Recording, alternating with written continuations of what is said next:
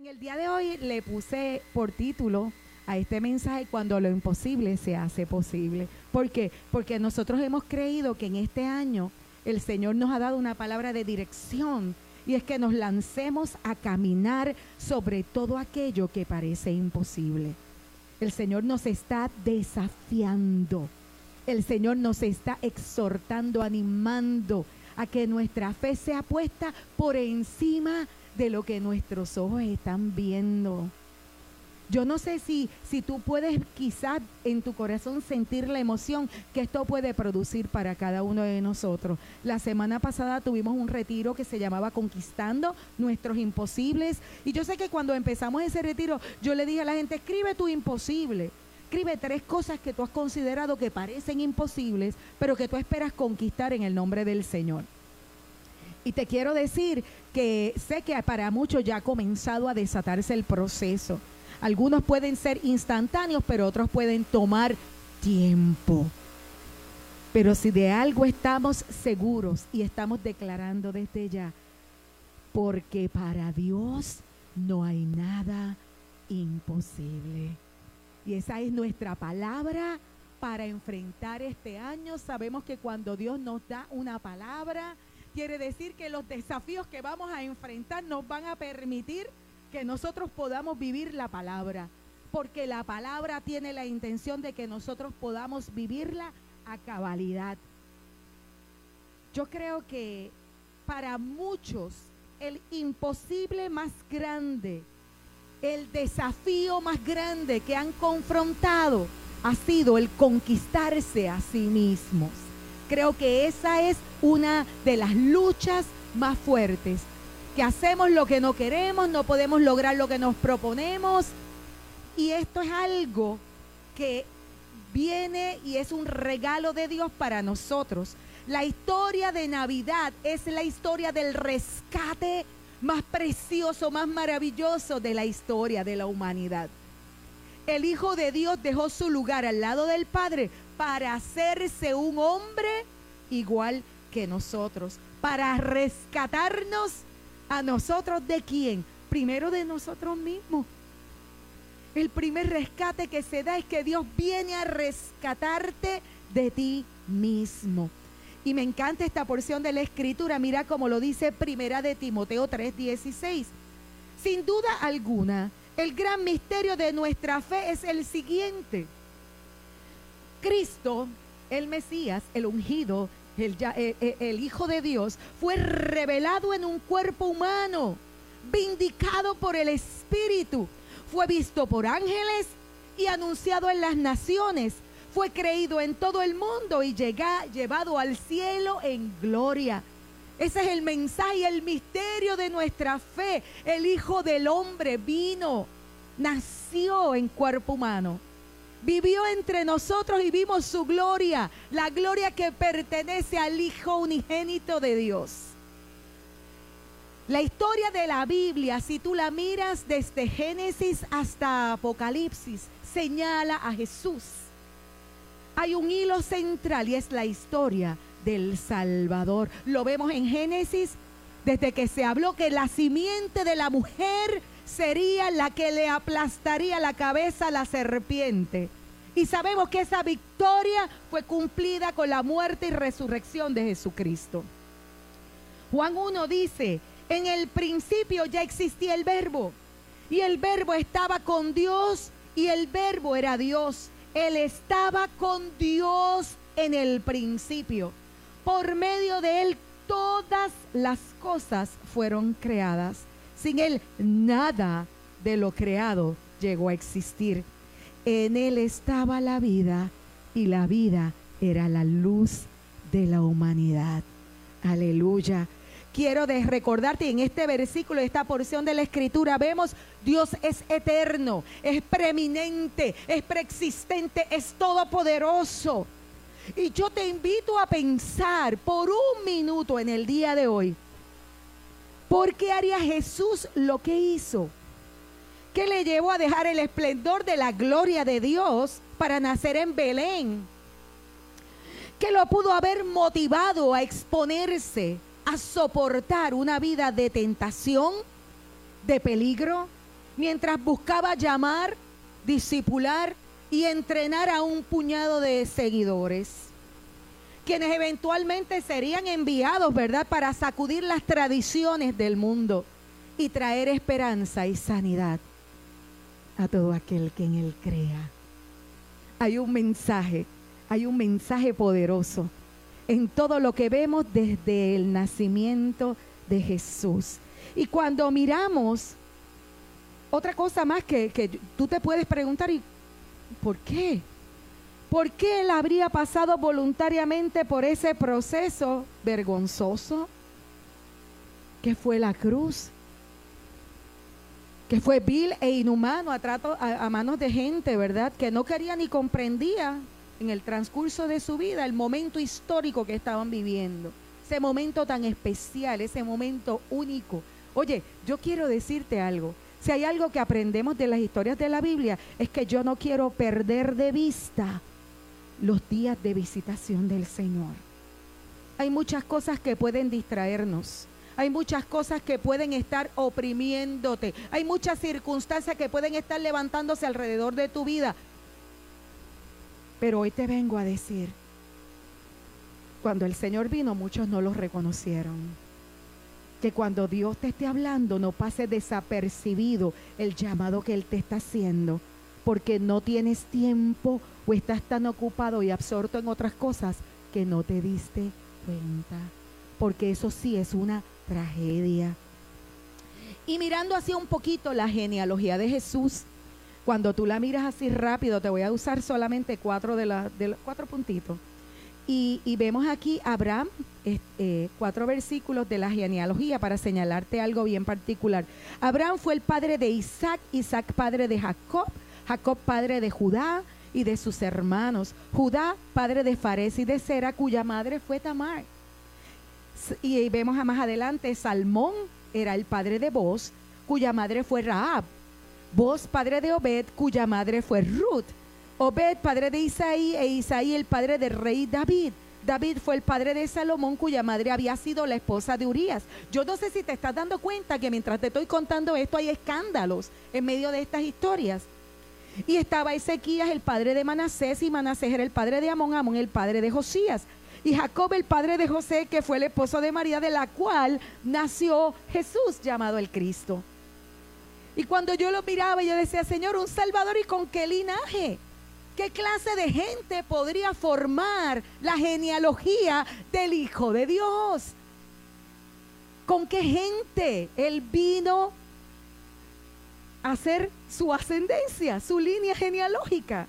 Y lo miramos y, cuando tú miras, comenzando con estos cuatro nada más que te voy a contar, tú tienes aquí un Judá que se acostó con quien él creía que era una prostituta que era su nuera, a quien le había fallado él en su carácter personal al dejarla sin descendencia y descubierta. O sea, que aquí tú ves un escándalo, porque yo no sé, eso de que tú tengas hijos de la esposa de tu hijo se oye un poquito escandaloso. Y peor porque él pensaba que era prostituta, o sea, que él se estaba prostituyendo. Entonces vemos también aquí una rap que fue prostituta en Jericó, rescatada por creer y ayudar a los espías cuando fueron a conquistar Jericó. Vemos también a Ruth, una moabita, moabita, que se lanzó a los pies de un hombre rico buscando que la rescatara. Yo no sé cómo tú lo verías, pero en ese tiempo de ellos eso era escandaloso. Un David que adulteró y asesinó a Urias. Oye, ese era el ungido del Señor asesinó al esposo de Betsabe, de quien tuvo un hijo que cae en la línea genealógica. Asesinó a un hombre para ocultar su pecado, pero como Dios todo lo saca a la luz, lo expuso públicamente. Y tú miras todas estas cosas, un Salomón idólatra que tenía más esposas y mujeres que ropa. Tú te pones a pensar, tú dices, ¿cómo es posible que de algo tan escandaloso naciera el Mesías? Este hombre, Salomón, se rindió a la idolatría de todas sus mujeres. Hmm, terrible. Y tenemos, también te quiero mencionar a Manasés, porque yo no sé si tú te has puesto a pensar, pero Manasés dicen que era el hombre más, más malo, más, más terrible, ¿verdad? De los reyes. que hubo en Israel. Y, quiero decirte algo bien interesante, porque este hombre era sanguinario, cruel y despiadado. La tradición rabínica dice que fue el asesino del profeta Isaías que lo, eh, ¿cómo es que se dice? Hacer, lo cortaron con una sierra, aserrándolo, lo aserró por la mitad. Y cuando tú te pones a pensar, espérate, pero es una cosa terrible lo que está aquí. Un, mató a un ungido del Señor. Eso lo cuando vemos en Hebreos que te dice, te habla del hall de la fama, te habla de los que dieron su vida por la fe. Y te dice, fueron apedreados, aserrados por la mitad. Cuando dice aserrados por la mitad, pues se entiende que ese aserrado fue el profeta Isaías en manos de Manasés. Y cuando tú miras esto, tú dices, cuando tú miras esta genealogía, tú dices, Dios mío, es que cuando vemos en la historia de estos hombres y mujeres, vemos en ellos la naturaleza caída del ser humano. Se ve claramente lo que es la condición de pecado.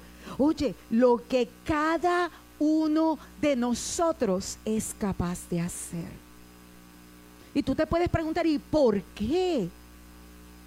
escogería el Padre una genealogía terrenal como esta para que a través de ella naciera el Salvador?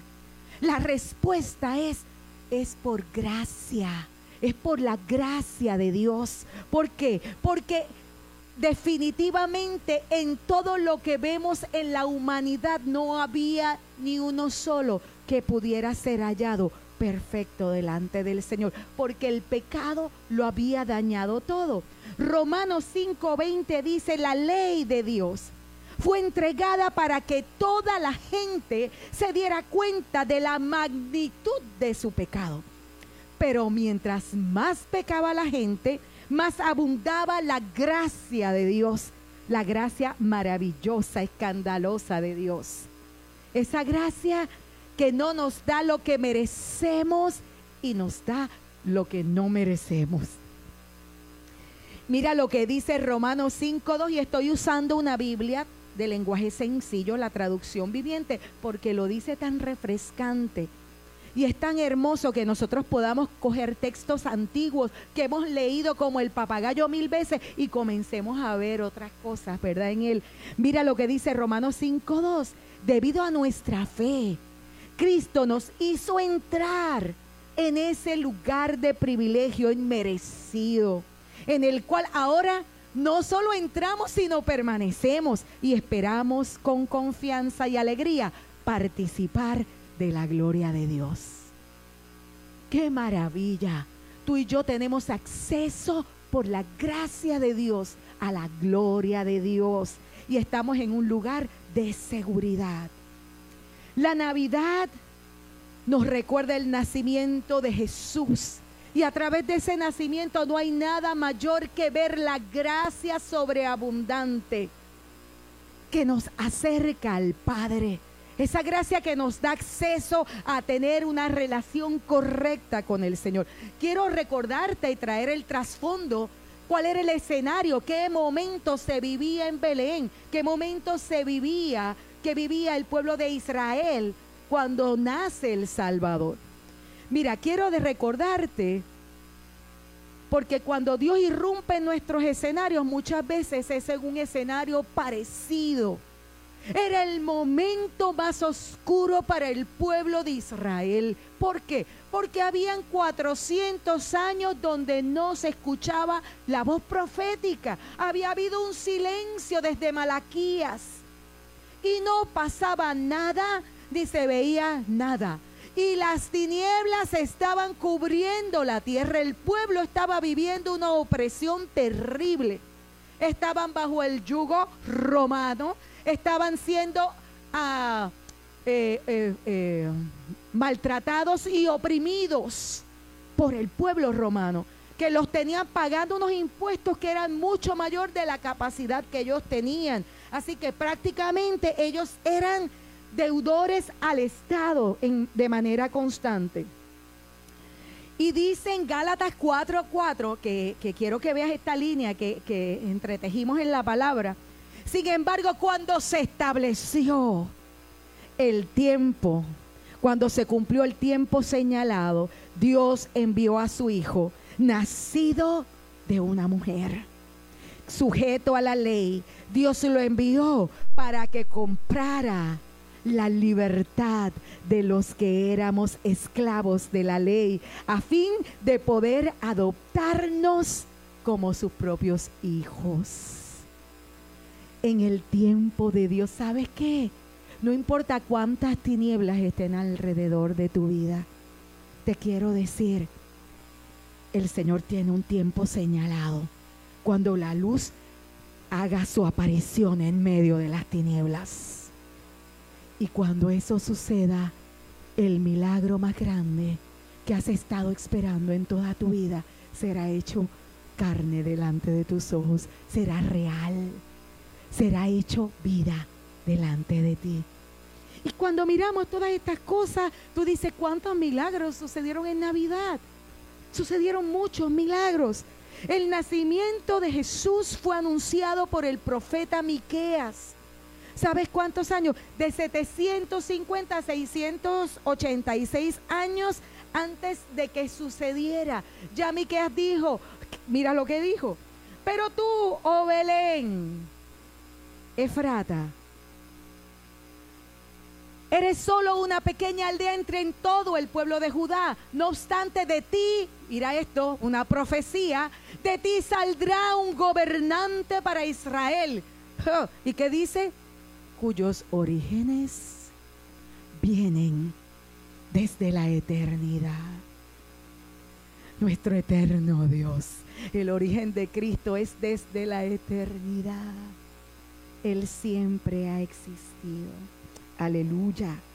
Y vemos todos los regalos que Él nos dio con su venida. Y quiero decirte que los padres de Jesús, José y María, vivían en Nazaret. Por eso él, era, le decían Jesús el Nazareno, ¿verdad? Y decían de Nazaret no viene nada bueno. Pero la, la magistralidad de la sincronización y de la armonía de los eventos fue tan milagrosa en todo instante que para la gloria de Dios en ese mismo momento cuando está cerca el alumbramiento, Augusto decide hacer un censo y ¿qué es lo que pasa? Pues ellos tienen que ir a Belén y se tienen que posicionar en el lugar donde la profecía dice que iban a ser el Salvador.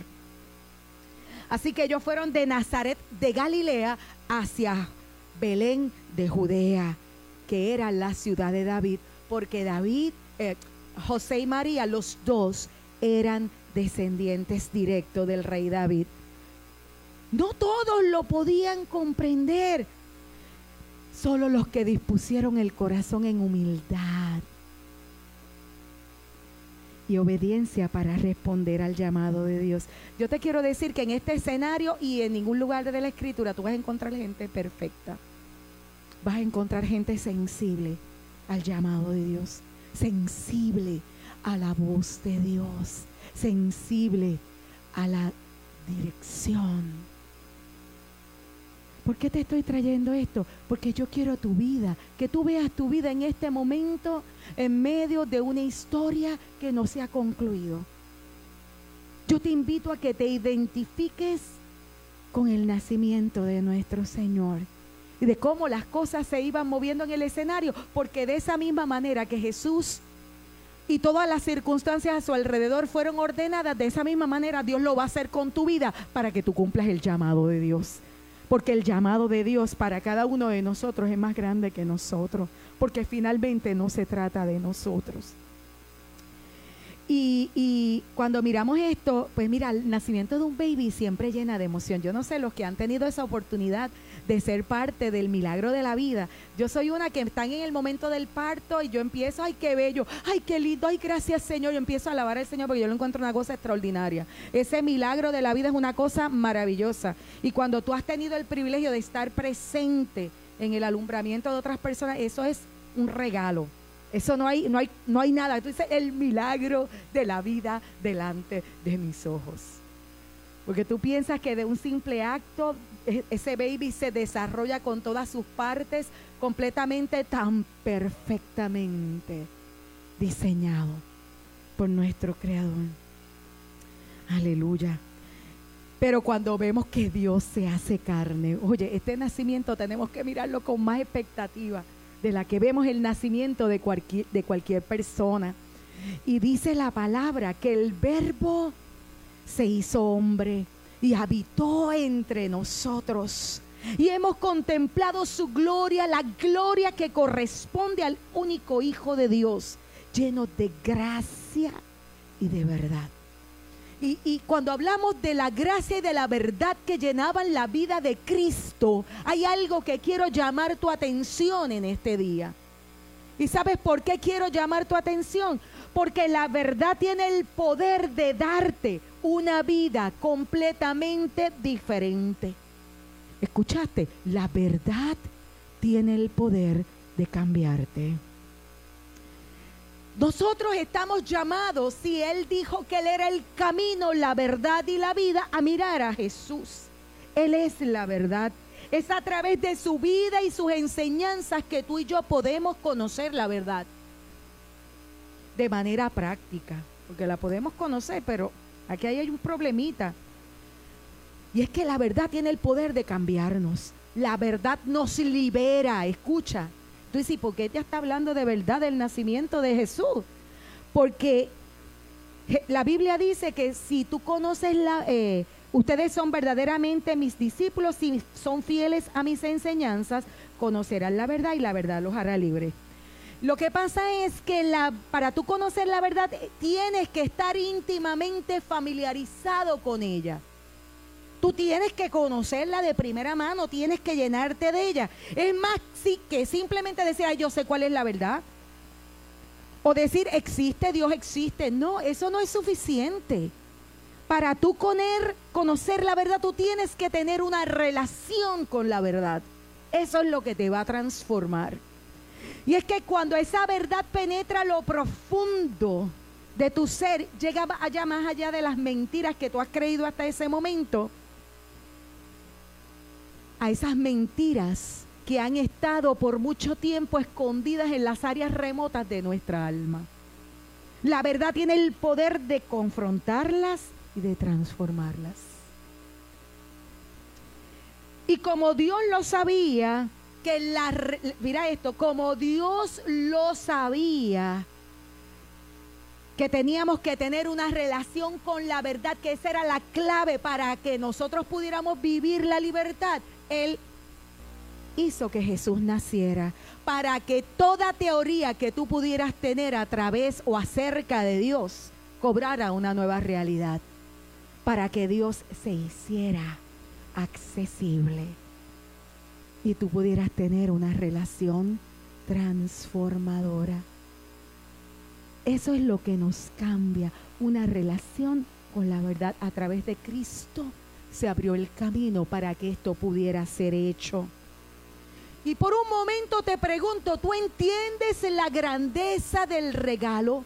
Y te confieso que mientras hacía este mensaje hice como cinco mensajes y todos los botaba. Decía, no, esto no es. Y volví y hacía otra y decía, Señor, ¿cómo yo puedo entender lo grandioso e imposible que se hizo real para nosotros los hombres ese día en Belén? Y quiero hablar de María, quiero hablar de, la anunciación de, de, Jesús. Y está en Lucas 1, 26 y 28.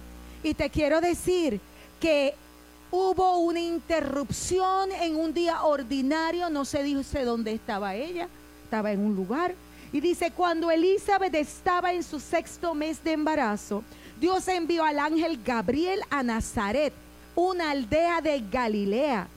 Y envió, lo envió a una virgen llamada María. Ella estaba comprometida para casarse con un hombre llamado José, descendiente del rey David. Y Gabriel se le apareció y le dijo, saludos, mujer favorecida, el Señor está contigo. Primero, que era algo sobrenatural invadiendo lo cotidiano. Confusa y perturbada, que fue lo que produjo este anuncio en ella, María trató de pensar, pero ¿qué será lo que me está diciendo? Yo no entiendo nada. Y el ángel le dice, no tengas miedo porque has hallado el favor de Dios. Concebirás y darás a luz un hijo y le pondrás por nombre Jesús. Y él será muy grande y lo llamarán Hijo del Altísimo. El Señor Dios le dará el trono de su antepasado David y reinará sobre Israel para siempre. Su reino no tendrá fin. Y yo no sé tú, pero yo pienso por un momento esta muchachita porque se estima que María debía tener aproximadamente unos 14 años. Y tú dirás, pero tan jovencita y los casaban. Pues mira, en esa, en esa época, en esa temporada, ¿verdad? La gente moría de enfermedades y el promedio de vida eran 30, 40 años. Así que empezaban y se casaban jovencitos, pero ese casamiento tenía una formación previa. Cuando ella era desposada, en el tiempo en que era desposada, ese arreglo lo hacían los padres y en ese proceso ellos eran entrenados fuertemente en lo que era la familia y lo que era el matrimonio. Ellos tenían un entrenamiento completo que era el proceso de noviazgo, pero ya se habían, ya se habían declarado esposos. Pero la, la, la unión no se consumaba hasta que había una ceremonia que era como se cerraba ese ciclo de preparación dentro del matrimonio.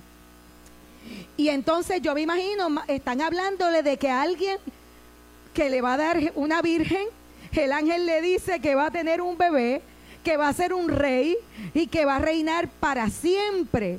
Y entonces yo me la imagino a ella, pero ¿cómo va a suceder esto?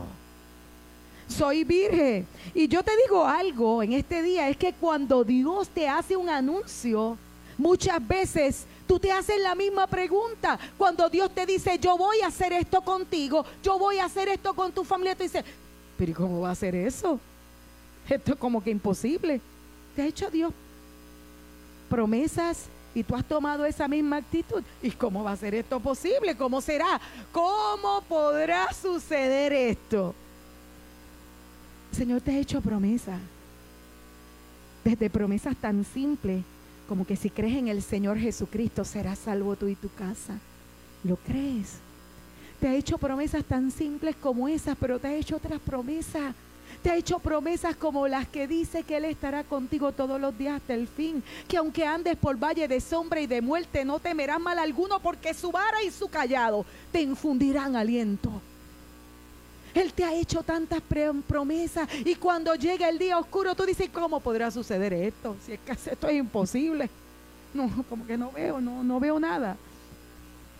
Pero en este caso el ángel le contestó a María, le dijo, el Espíritu Santo vendrá sobre ti y el poder del Altísimo te cubrirá con su sombra. Por lo tanto, el bebé que nacerá será santo y será llamado Hijo de Dios.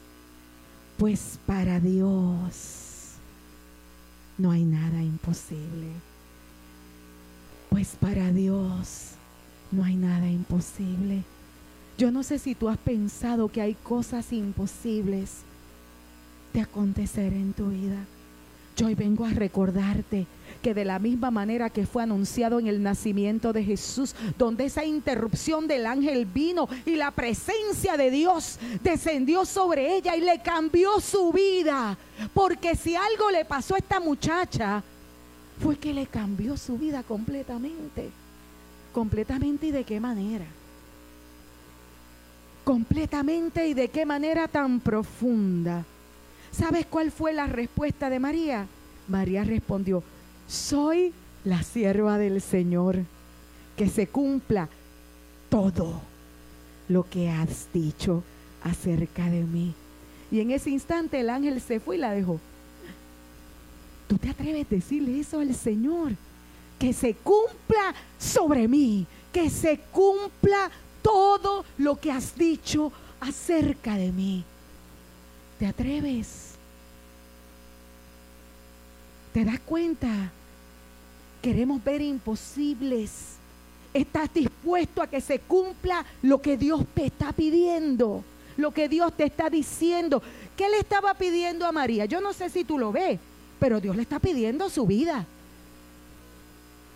Dios le está diciendo, dame todo lo que tú tienes, que tenía ella. Pues mira, ella era una novia. Yo no sé si el entusiasmo de una novia es algo grande. Pero ella en ese momento fue confrontada ante el sistema social, ante todo, porque como ese compromiso era tan formal, mira, las barrigas crecen. Y cuando vieran esa barriga, ¿qué iba a decir el novio? ¿Y qué iba a decir la familia? Lo sobrenatural invadió lo cotidiano en la vida de María. Una virgen desposada queda embarazada sin un hombre. Ahí tenemos un milagro. Y la Biblia decía en Isaías 7:14, profetizado miles de cientos de años antes. Muy bien, el Señor mismo le dará la señal al pueblo de Israel. Miren, la Virgen concebirá un niño, dará a luz un hijo y lo llamarán Emanuel, que es Dios con nosotros. La promesa había sido dada y era una de las señales que iban a señalar y a marcar el nacimiento del Mesías. Ella estaba confusa y perturbada. Pero fíjate, era normal. ¿Tú sabes a qué edad comprometían estas nenas? 12 y 13 años. Desde los 12 y 13 años. Yo no sé si tenemos por ahí uno de 12 o 13 años. Es un niño. Eso es un niño. Caleb tiene 12, imagínate, Caleb. Tiene 11 para 12. Y Misael, ay Dios mío, santo. Tú imaginas que ya tú tuvieras novia para casarte. Es que lo miramos y son niños, tú sabes, son niños. Son niños. Pero había un entrenamiento tan tremendo y esa era la cultura de esa época. Y, creo que lo, lo, primero que nos hace, previo a esta historia, ¿verdad? Lo primero que nos hace la historia es que nos cuenta Lucas acerca de la experiencia de Zacarías y Elizabeth, que Elizabeth quedó embarazada también por la anunciación de un mismo ángel de un bebé que era Juan el Bautista. Y, y él nos dice esto, pero en el caso de Juan, Juan era hijo de Elizabeth y de Zacarías. O sea, aquí no había un, sí, la concepción fue un milagro, porque ella era estéril y no podía tener hijos y eran dos viejitos. Oye, esto es como bien particular, están los niños y los viejos, ¿verdad? Son dos escenarios también bien contradictorios. Y, quiero decirte que este es el escenario, eh, es uno de esos casos donde Dios interrumpe la vida. Sin duda, María no tenía nada extraordinario, probablemente acorde a la, a la, a la, a la vida judía, ella era una joven devota, pero no dice nada extraordinario acerca de ella no nos habla de algún mérito que ella tuviera, algo, esta mujer era, sabemos que probablemente debe haber sido una mujer hermosa, pero eso no te cualifica para ser la madre del Salvador. Y, cuando te dice que eh, eh, Dios envió al ángel Gabriel, lo envió a donde a Nazaret a hacer el anuncio. Esta, esta aldeita tenía dos mil personas, o sea que eran, yo no sé si tú te pones a pensar, una aldea de dos mil personas, eso es como un pueblo fantasma, una cosita pequeñita tú sabes, era pequeñita. Y el ángel llegó a ese lugar, no hay lugar de, equivocaciones, la palabra no oculta nada, según lo vimos en la historia de toda esa genealogía de Jesús. María no tuvo que viajar a ningún lugar para tener un encuentro con Dios. De la misma manera lo hace Dios con cada uno de nosotros. Es en nuestro escenario, en nuestro entorno, en nuestra vida cotidiana, en nuestros afanes diarios, que el Señor entra en medio del escenario. El Señor la alcanzó justo donde ella estaba. Él se cruza en nuestro camino, viene a tocar nuestro corazón, en nuestra casa, en nuestro trabajo, en el camino, en el lugar donde nosotros estemos. Eso es lo que Dios hace. ¿Quién era María hasta ese momento? Era nadie, una descendiente de David alguien anónimo, simplemente una virgen comprometida para casarse. Y nos dice que el prometido también era descendiente, pero eran dos anónimos, no sabemos quiénes eran. Para los hombres probablemente María no tenía ningún valor, pero algo vio Dios. Y entendió que era la más indicada para participar de este evento y de que ella fuera el cuerpo donde el Hijo de Dios fuera incubado por la gracia de Dios, por la presencia de Dios que la cubrió. Y así como María quizás era anónima y Dios se cruzó en el camino de ella, Dios se cruza en nuestro camino. ¿Sabes para qué? Para invitarnos a vivir lo que parece imposible Dios te está invitando a vivir cosas nuevas en esta temporada. ¿Estás escuchando? Toma nota, porque durante el año en muchos momentos te vas a recordar de esto que estamos hablando en el día de hoy. Dios te va a poner frente a escenarios donde por la fe conquistarás imposibles. ¿Aceptas la interrupción de Dios en tus planes? María no esperaba que alguien le interrumpiera en su agenda del día probablemente. Cuando el ángel le explica lo que ella iba a vivir, aún cuando ella por un instante tiene que haber pasado por su mente el precio a pagar, un embarazo sin padre, rechazo público, reputación arruinada. Hmm, ¿Qué iban a decir de ella? ¿Quién le iba a creer? Pero ¿quién te va a creer lo que Dios te está diciendo? ¿Quién te va a creer lo que Dios te ha dicho? Amén. La sorpresa y el repudio de su esposo, yo me imagino, porque cuando eso empezó a crecer, cuando José la vio, le habrá dicho, ¡Ah! y ese, eso no es mío, eso no es mío. Y José, que era un hombre bueno, pensó hasta en dejarla. Pero ahí hubo otra interrupción cuando él dice, bueno, pues, pues la voy a dejar en secreto, que nadie se entere. Hay un ángel del Señor, se le aparece. Y este hombre, yo me imagino el susto que le habrá dado primero y segundo, él pudo entender el privilegio que Dios le estaba dando. Él sería el que cuidaría al Hijo de Dios y a la Madre de su Salvador y Mesías. Y yo me imagino que como conocedores de la palabra, que era el pueblo judío, habrás recordado la promesa de, de Miqueas y la Virgen concebirá. Y yo no sé cuando tú estás en medio de un momento profético, lo que pasa por tu cabeza.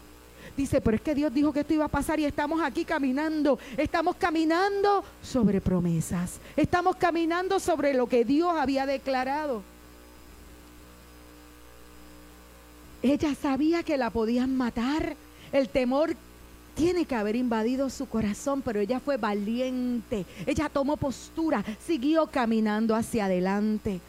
María decidió aceptar su destino en Dios probablemente dijo, para esto yo nací, para esto, este es mi propósito. Y yo te pregunto en el día de hoy, ¿aceptas el reto de Dios sobre tu vida para cumplir tu propósito en Él? Pues nada es imposible para Dios. Y yo quiero que tú veas cuál es la clave.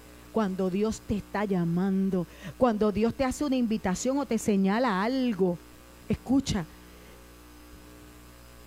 porque para Dios nada es posible, imposible, pues nada es imposible para Dios.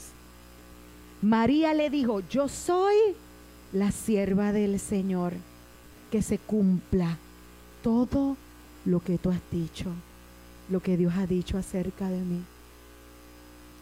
Yo soy la sierva del Señor. ¿Eres tú el siervo del Señor? ¿Te has rendido a ese nivel que tú digas, Ok. Wow. Wow. Wow. Qué brutal lo que tú estás diciendo. Lo que me estás pidiendo. Soy tu sierva, que se cumpla en mí todo lo que tú has dicho. Fíjate que no hay nada más poderoso que cuando el ángel le mete el shot de fe, le dice, hey, tu prima, esa que era estéril, Elizabeth, tiene seis meses de embarazo. ¿Y sabes qué hizo ella? Dice que ella corrió deprisa. Dice, a los pocos días de esta noticia, María fue deprisa a la zona montañosa de Judea, el pueblo donde vivía Zacarías, y entró en la casa y saludó a Elizabeth. Dijo, yo tengo que verlo, porque si Dios me dijo que va a hacer todo esto conmigo, ¿quién mejor para impartirte fe que alguien que haya vivido un milagro? Alguien que esté viviendo un milagro, alguien que haya aceptado el desafío de Dios, alguien que esté caminando en lo sobrenatural. Y dice que cuando ella entró en la casa y saludó a Elizabeth, allí no había un mensaje que tú le pudieras enviar, mira, voy por de camino, te voy a visitar. mira, estoy llegando a tu casa para que me abra. Ella llegó a la casa de su prima cuando la saludó. Al escuchar el saludo de María, el bebé de Elizabeth saltó en el vientre y Elizabeth se llenó del Espíritu Santo. Eh, entonces ahí es que tú te das cuenta que hay momentos en la vida donde comienza todo lo sobrenatural a invadir los espacios. Y Elizabeth dio un grito de alegría y le exclamó a María, Dios te ha bendecido más que a todas las mujeres y tu hijo es bendito, porque tengo este honor que la madre de mi Señor venga a visitarme. Cuando escuché tu saludo, el bebé saltó de alegría en mi vientre. Eres bendita. ¿Y sabes por qué es bendita? Ahí está. ¿Qué dice? Porque creíste que el Señor haría lo que dijo. ¿Te das cuenta que hay una bendición cuando tú crees lo que Dios te dice que va a hacer en tu vida? Lo crees, lo crees. Lili, ¿tú lo crees? ¿Tú crees que Dios va a hacer lo que Él te ha declarado? Te pregunto, Ada, ¿tú crees que Dios va a hacer lo que Él te prometió? ¿Lo crees, Nancy? ¿Lo crees? ¿Por qué? Porque muchas veces cuestionamos, dudamos, nos ponemos nerviosos en medio de los procesos. María creyó lo que el Señor le dijo que iba a hacer. Fue apoyada, dice que se quedó seis meses. No sabemos porque no lo dice la Biblia si estuvo en el momento de que parió, ¿verdad? No lo dice. Pero si tenía seis meses y se quedó tres meses, así es que dice, y se quedó tres meses con él, pues probablemente estuvo hasta que parió. Fue testigo del milagro fue preparada por Dios, animada, consolada, edificada. Y yo me imagino José mirándola con la barriga cuando llegó, porque el tiempo pasa y sabemos que se nota. Y entonces ahí es que comienza, ¿verdad? Todo esto. Ahí él recibe a su esposa y dice la palabra que no la tocó, no tuvo relaciones sexuales, José con María, hasta después que tuvo a su bebé. Y me gusta mucho porque María, y estoy terminando, María,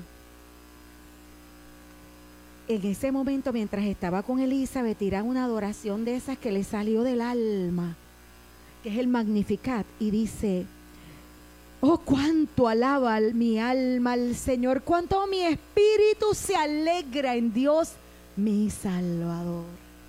Ella ya estaba clara, ya ya estaba viendo el escenario, ya ya sabía que el Mesías prometido, el que esperaban, el Dios Todopoderoso lo estaba haciendo llegar de la manera menos esperada. Y decía, pues se fijó en su humilde siervo y de ahora en adelante todas las generaciones me llamarán bendita pues el Todopoderoso es santo y ha hecho grandes cosas por mí. Él muestra misericordia de generación en generación a todos los que le temen. Su brazo poderoso ha hecho cosas tremendas. Y vemos que ella estaba ya en rendición y en humildad, disfrutando a plenitud el milagro de la vida que estaba en su vientre. Y, y quiero, con esta parte quiero terminar. Cuando nace Juan, Zacarías lo va a presentar a los pocos días, ¿verdad? Y cuando lo van a presentar, ustedes saben que cuando el ángel le anunció a Zacarías que iba a tener un bebé, el Señor, el ángel lo tuvo que dejar mudo porque yo, estoy en la presencia de hoy, te vengo a dar un anuncio y dice, pero ¿y cómo va a ser? No, imposible. Entonces ya yo soy un viejo, no puede ser. Ahí lo dejaron mudo para que no siguiera hablando, para que el milagro pudiera continuar, ¿verdad? Entonces, cuando él lo va a presentar en ese instante que dice cuál es el nombre del niño, comienza a profetizar, que dice Juan es su nombre. Entonces, lleno del Espíritu Santo, dio esta profecía. Te voy a leer solo unos versículos. Y dice, alaben al Señor el Dios de Israel porque ha visitado y redimido a su pueblo. Nos envió un poderoso Salvador del linaje real de su siervo David, como lo prometió mediante sus santos profetas hace mucho tiempo. Y me encanta esto, escúchalo. Ahora seremos rescatados de nuestros enemigos y de todos los que nos odian. Y yo sé que hay un momento donde este pueblo estaba siendo oprimido por los romanos. Pero te quiero decir que el sacrificio de Cristo te rescata de todos tus enemigos. Yo no sé cuál es el nombre de tu enemigo, pero aquí te dice que eres rescatado de todos tus enemigos y de los que te odian. Él ha sido misericordioso con nuestros antepasados al recordar su pacto sagrado, el pacto que prometió mediante juramento a Abraham. Y dice, y mira la razón, hemos sido rescatados de nuestros enemigos para poder servir a Dios sin temor en santidad y justicia mientras vivamos. Ahí está la obra de Jesús, está completa. ¿Qué es lo que quiere decir todo esto? ¿Cuál es el significado del nacimiento del Hijo? ¿Por qué? ¿Por qué el escándalo? ¿Por qué los milagros? ¿Por qué la manifestación? Yo quiero que tú entiendas la relevancia de esta celebración que viene esta semana. No son los regalos, nosotros recibimos el regalo. El regalo es lo más grande que hemos podido recibir en nuestra historia. Y dice en Romanos 8, y con estos tres versículos quiero, quiero, quiero, quiero con esto recoger. La ley de Moisés no podía salvarnos, que es la que él vino a, conquistar, porque nuestra naturaleza pecaminosa es débil. Así que Dios hizo lo que la ley no podía hacer. Él envió a su propio Hijo en un cuerpo, como el que nosotros los pecadores tenemos. Y en ese cuerpo Dios declaró el fin del dominio que el pecado tenía sobre nosotros mediante la entrega de su Hijo como sacrificio por nuestros pecados. Ya no eres esclavo del pecado. Ese es el precio pagado. Para eso vino Cristo al mundo, para romper las obras del diablo. Todo lo que el enemigo te ha quitado, todo lo que el enemigo te ha oprimido él vino a romperlo porque no tienes que vivir de esa manera.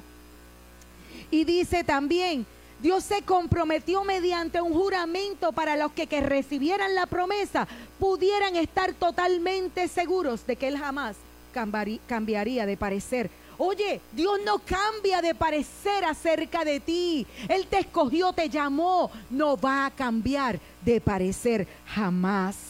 Así que Dios ha hecho ambas cosas, la promesa y el juramento. Estas dos cosas no pueden cambiar porque es imposible que Dios mienta. Por lo tanto, lo que hemos acudido a Él en busca de refugio, podemos estar confiados, aferrándonos a esta esperanza que está delante de nosotros. Y tenemos un poderoso Salvador, gente un poderoso Salvador, que es Dios mismo hecho hombre. Y si hay algo que este hombre, Dios, vino a hacer entre nosotros, fue reconciliarnos con el Padre. Hermano, en días como los que estamos viviendo, si hay algo que necesitamos, es ese príncipe de paz que se levante. Yo no sé si tú lo necesitas. Tú necesitas ese príncipe de paz porque Él vino a ponernos en paz con Dios. Y ese príncipe de paz es el único que nos puede dar esa, ese, ese shalom, que es ese bienestar, esa seguridad, esa certeza inconmovible que se puede caer lo que se caiga alrededor. Pero yo sé en quién yo he creído. Yo sé en quién está puesta mi esperanza. Yo sé que el que un día se hizo hombre y habitó entre nosotros, el que un día se levantó como el Cordero de Dios. Él tiene el poder para darme la perfecta paz. Esa perfecta paz que el mundo no puede dar porque no la conoce. Es la perfecta paz que le pertenece a los que han creído en Él. Ese Dios que te ve aunque tú no veas nada el que te ha prometido su compañía cada día de tu vida. El que ha escuchado cada una de tus oraciones en medio de tu oscuridad o de soledad más profunda. Si hay oscuridad a tu alrededor, hoy te vengo a decir, Jesús habló una vez más al pueblo y dijo, yo soy la luz del mundo. Si ustedes me siguen, ya no tendrás que andar en oscuridad porque tendrás la luz que lleva a la vida. Él hace que las tinieblas se conviertan en luz en torno tuyo. Para Él es lo mismo. Él te ve igual. Él no te pierde de vista. Él te abraza. Él te sostiene en medio de las tinieblas. Escucha el mensaje del Señor hoy. Él es luz en medio de las tinieblas, en medio de tus tinieblas. Él tiene el poder para hacer que las tinieblas no puedan resistir su luz admirable. Y al final de nuestros días, eso que conquistó ese baby que nació en Belén, y esa luz admirable nos acompañará para siempre. Y quiero concluir con estos versículos que están en Apocalipsis, al final de la historia. Y oí una potente voz que provenía del trono y decía, aquí entre los seres humanos está la morada de Dios. ¿Qué fue lo que Él vino a establecer entre nosotros? Dios con nosotros. Él acampará en medio de ellos y ellos serán su pueblo. Dios mismo estará con ellos y será su Dios. Él les enjugará toda lágrima de los ojos. Ya no habrá muerte, ni llanto, ni lamento, ni dolor, porque las primeras cosas han dejado de existir. Y el que estaba sentado en el trono dijo, yo hago nuevas todas las cosas. Y añadió, escribe, porque estas palabras son verdaderas y dignas de confianza. Ya todo está hecho. Yo soy el alfa y el omega, el principio y el fin. El que tenga sed le daré a beber gratuitamente de la fuente del agua de vida. Y el que salga vencedor heredará todo esto. Y yo seré su Dios y él será hijo. Ya no habrá noche, no necesitarán luz de lámpara ni de sol, porque el Señor Dios los alumbrará y reinará por los siglos de los siglos. Yo no sé tú, pero para mí esto es una promesa, porque nosotros mientras vivimos aquí en la tierra hay tantas tinieblas que vienen de vez en vez, hay tantas circunstancias oscuras, tantos tiempos de dificultad. Pero hoy el Señor viene a decirte, para los hijos de Dios hay esperanza. No hay una sola lágrima que hayas derramado que Él no venga a enjugar. Hay una esperanza de vida, hay una esperanza de victoria, hay una esperanza de verdad. Amén. Así que ahí donde estás, yo te hago una invitación en el día de hoy a ponerte de pie.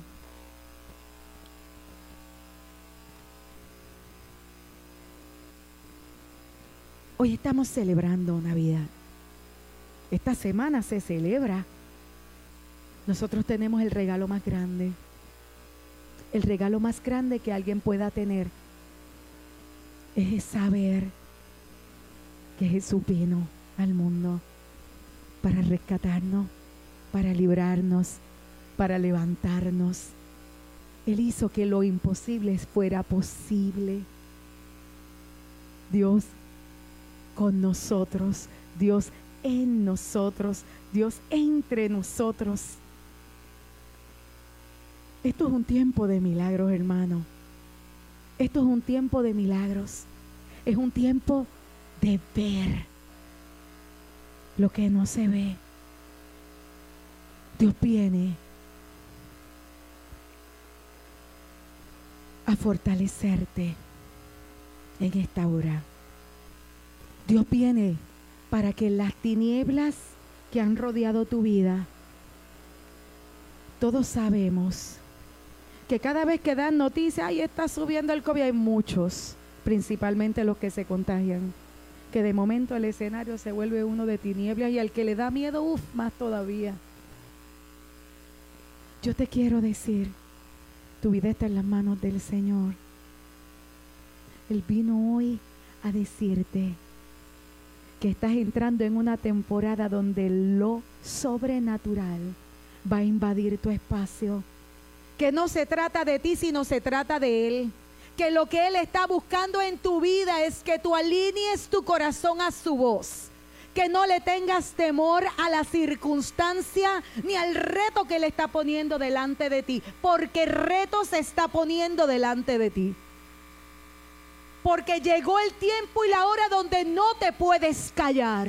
Porque es necesario que el mundo sepa que hay un Salvador que nació en Belén. Hay un Salvador que se convirtió en el Cordero inmolado. Hay un Salvador que pagó el precio de nuestro pecado. Hay un Salvador que conquistó nuestra vida eterna. Hay un Salvador que vino a traernos libertad. Y que esa libertad está disponible para todo aquel que en él crea. Y te pregunto en el día de hoy, ¿estás dispuesto? ¿Estás dispuesto a aceptar el llamado de Dios? Oye, esta noticia es demasiado grande para que tú la celebres en una fiesta de familia regalando. Dándole un regalo a alguien o recibiendo regalos. Es un mensaje tan poderoso, tan transformador. Oye, se abren las cárceles en el nombre de Jesús. Se abren las cárceles. La esperanza ya no tiene que ser temporera, la esperanza se establece como un ancla firme. Ya no tienes que vivir en desesperanza. El nacimiento del niño Dios marcó el camino para que tú puedas hacer lo que parecía imposible. Porque ahora Dios está en ti, Dios está en mí y Él nos ha hecho más que vencedores y por mucho tiempo hemos caminado como víctimas de la vida, como personas que no pueden liberar el potencial de Dios en ellos por temor. Este es el tiempo en que todas las cadenas de temor se rompen. Y el temor al mañana y el temor al COVID y el temor a las malas noticias no va a gobernar mi vida. La va a gobernar el Salvador. La va a gobernar el Señor. La va a gobernar su palabra. La va a gobernar la verdad. Esa verdad con quien yo me relaciono cada día. Que tiene el poder de darme libertad. Que tiene el poder de transformar todo lo que toco. Oye, todo lo que parece perdido en el nombre de Jesús cobra vida. En el nombre de Cristo, todo escenario oscuro hoy comienza a iluminarse por el poder de Dios. Toda enfermedad. Oye, Él declaró que por su chaga fuimos sanados. Para eso nació el bebé. Para eso vino Jesús al mundo. Para que toda opresión que tú has estado experimentando sea en tu matrimonio, en tu familia en tu trabajo, en tu vida personal, se rompa de una vez. Él vino a darte libertad. El regalo del bebé es un regalo de vida, de libertad. Es el regalo más grande, el regalo de esperanza. Oye, para Dios no hay nada imposible. Para Dios no hay nada imposible. Oh, oh gracias Señor porque tu poder lo imposible se hace posible. Oh Señor, gracias, gracias, porque parecía imposible que tuviéramos esperanza sin ti pero tú hiciste el milagro. Tú tomaste y abriste un camino, un camino que fue Cristo. Cristo se hizo el camino al Padre. Él pagó el precio de nuestra libertad, de nuestra vida, de nuestra esperanza. Gracias Señor. Gracias Señor, porque te despojaste, porque tomaste forma de hombre porque te hiciste tan vulnerable como yo para enseñarnos a vivir la vida de Dios.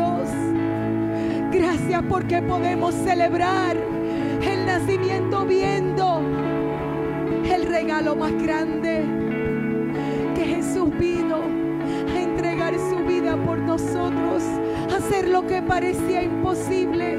Gracias Señor, gracias por la cruz. Gracias por la vida. Gracias por la resurrección. Gracias porque tú no te rendiste, porque tú venciste. Aleluya. Gracias Señor. Gracias Señor. Y en el día de hoy es un tiempo propicio, es un tiempo propicio para celebrarlo con el corazón puesto en su lugar, para celebrar Navidad, entendiéndolo, disfrutándolo, celebrando Mira, si fue en diciembre o no fue en diciembre, ¿qué importa? Nosotros celebramos su vida todos los días. ¿Por qué? Porque Él nació, nosotros y su vida trajo esperanza a la mía. Su vida me abrió paso a la eternidad, su vida me dio la victoria. Gracias Señor, gracias Padre, gracias Señor, porque lo imposible se hace posible por el poder de Dios. Gracias Padre. Toda limitación la ponemos delante de ti, Señor. Todo temor lo ponemos delante de ti. Declaramos que nuestras vidas están en tus manos. Tú eres nuestro Señor. Tú eres nuestro Dios. Tú eres nuestro Salvador. ¿A quién temeremos, Señor? ¿A quién temeremos? No temeré ninguna enfermedad. No temeré ninguna noticia. Oh Señor, tú eres mi Dios, el Dios de mis días. Te adoramos, Rey. Te adoramos.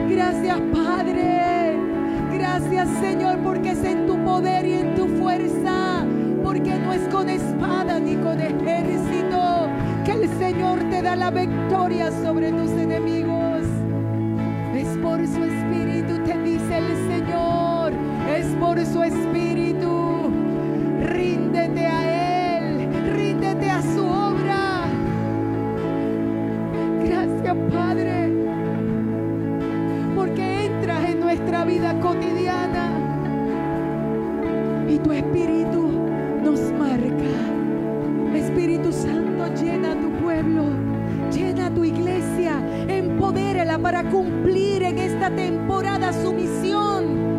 Oh Señor. Es un tiempo propicio para dar el mensaje. En el nombre de Jesús. En el nombre de Jesús. En el nombre de Jesús. Cada uno de los que está aquí son enviados en el poder del Espíritu Santo a enviar la palabra, a dar la palabra, a desatar lo imposible en medio de todo escenario y circunstancia. Porque para el que cree, todo es posible. No te he dicho que si creyeres, verás la gloria de Dios. No temas, te dice el Señor. No temas, yo te ayudo. Yo soy el Dios de los imposibles. Yo soy el Dios que va por encima de tu capacidad, de tu inteligencia, de tu sabiduría, de tus talentos. Yo soy el Dios que te levanta, el Dios que te afirma, el que pelea tus batallas, el que te renueva, el que unge tu cabeza con aceite